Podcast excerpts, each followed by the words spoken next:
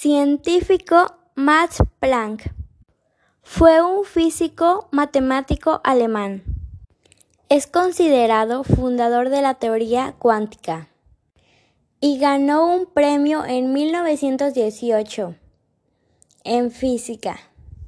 Su nacimiento fue el 23 de abril de 1858 en Alemania. Su fallecimiento fue el 4 de octubre de 1947. Los premios que tuvo fue Premio Nobel de Física y obtuvo una medalla. Tuvo cinco hijos. Descubrió descubrió que es utilizada para calcular la energía de fotón. Sus logros fueron fue el padre de la teoría cuántica que intentó intentó convencer a Hitler para que permitiera trabajar a los judíos científicos. Black, Blackpunk fue, fue un gran científico con avances tecnológicos.